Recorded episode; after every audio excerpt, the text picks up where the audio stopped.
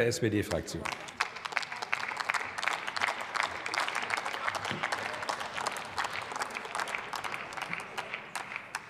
Sehr geehrter Herr Präsident, liebe Kolleginnen und Kollegen, liebe Interessierte! Ähm, es ist bei einem Antrag eben nicht egal und bei einer Aktuellen Stunde, von wem sie kommt. Und wenn wir eine Situation haben, wo die Rechtsausleger meines Erachtens die Rechtsextremen sich über Linksextreme austauschen, dann ist gut, wenn aus der Mitte das Ganze so ein bisschen eingeordnet wird.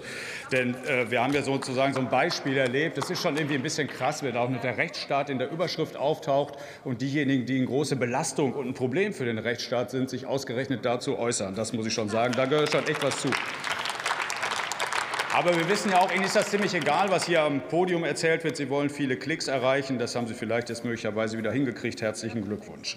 Ich will ein paar Sätze sagen zu Lützerath und will das ein bisschen einordnen und äh, will nicht nur über diejenigen, die in einer Vielzahl friedlich demonstriert haben, sondern will ein paar Sachen einordnen. Das hauptsächlich tut das der Nordrhein-Westfälische Landtag. Ist das nicht so ganz unsere Spielwiese, aber ich will auf ein paar Aspekte durchaus auch eingehen, weil die gesagt gehören. Es gab durchaus brennende Barrikaden, Würfe mit Pyro Pyrotechnik, Farbbeuteln, Steinen, Flaschen, Molotow-Cocktails auf Polizistinnen und Polizisten, Mitarbeiter von RWE. Es gab unglaublich dämliches und lebensmüdes Verhalten an der Abbruchkante, weil es halt schweinegefährlich gewesen ist, weil sie abstürzen konnte.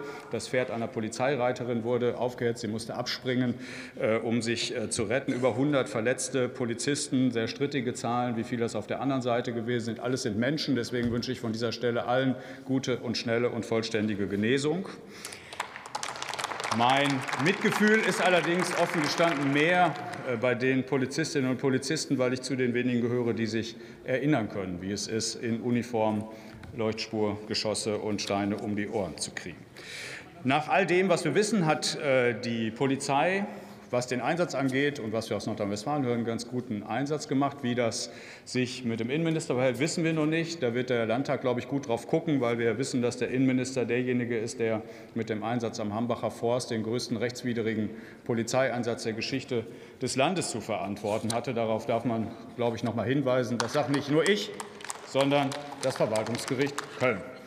Schauen wir aber ein Stück weit noch und nutzen die Gelegenheit über Lützerath hinaus. Und da gibt es durchaus ein paar ernstzunehmende Themen, auf die wir hinweisen müssen an der Stelle. Denn es gibt ernstzunehmende Hinweise darauf, dass wir im Moment auch auf den Linksextremismus gucken müssen, weil es eben in der großen, großen Masse der wirklich guten und engagierten Leute, die sich zum Klima engagieren, ein paar äh, gibt, die im linksextremen Rand unterwegs sind und versuchen tatsächlich diese Proteste zu unterwandern. Das ist durchaus ein Problem und es muss deswegen angesprochen werden, weil es die guten Bemühungen der Klimaaktivisten diskreditiert. Und ich will das deswegen in den Mittelpunkt stellen, weil wir uns hier deutlich noch mal sagen müssen, dass wir das alles sehr demokratisch anhand rechtsstaatlicher Grundsätze organisieren müssen, dass die Texte der letzten Generation inakzeptabel sind, wenn sie erpresserischen Charakter haben an der Stelle und äh, dass es eben einige anarchische Extremisten gibt, äh, die äh, sich zufälligerweise jetzt vor wenigen Tagen in meinem Wahlkreis in Mülheim an der Ruhr niedergeschlagen haben. Vor einer Schule wurde ein Auto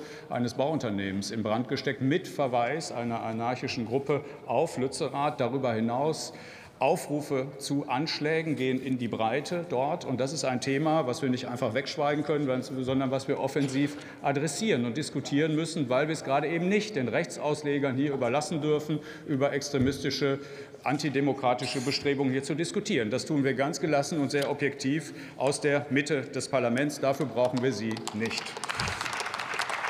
Und die Sicherheitsbehörden haben das im Auge. Und ich will deswegen einen kleinen Appell am Ende noch mal loswerden und will sagen, die guten und engagierten Menschen, die sich zum Klimaschutz engagieren, kleine Fußnote. Ich würde mir wünschen, sie würden sich auch der Umweltkriminalität etwas näher annehmen, weil das ein Thema ist, was wir hier im Parlament noch mal intensiv nach oben bringen, was wirklich einen Impact hat auf die Klimaerwärmung und den Rückgang der Artenvielfalt. Ähm, und ich rate wirklich dazu, sich diesen äh, Gewalttätern und Verfassungsfeinden zu widersetzen und dieser Unterwanderung gegenzutreten. Es diskreditiert die gute Klimabewegung. Und ich schließe mit einem guten Satz von Udo Di Fabio, der äh, beim äh, Neujahrsempfang des Bundesjustizministers einen sehr klugen und weisen Satz gesagt hat, der trivial ist, aber sehr, sehr zutreffend ist. Wer Steine auf Polizistinnen und Polizisten wirft, der wirft sie auf die Demokratie und letztlich auf uns alle. Vielen Dank, Herr Kollege Fiedler. Als nächster hat das Wort der Kollege Wilfried Oeller.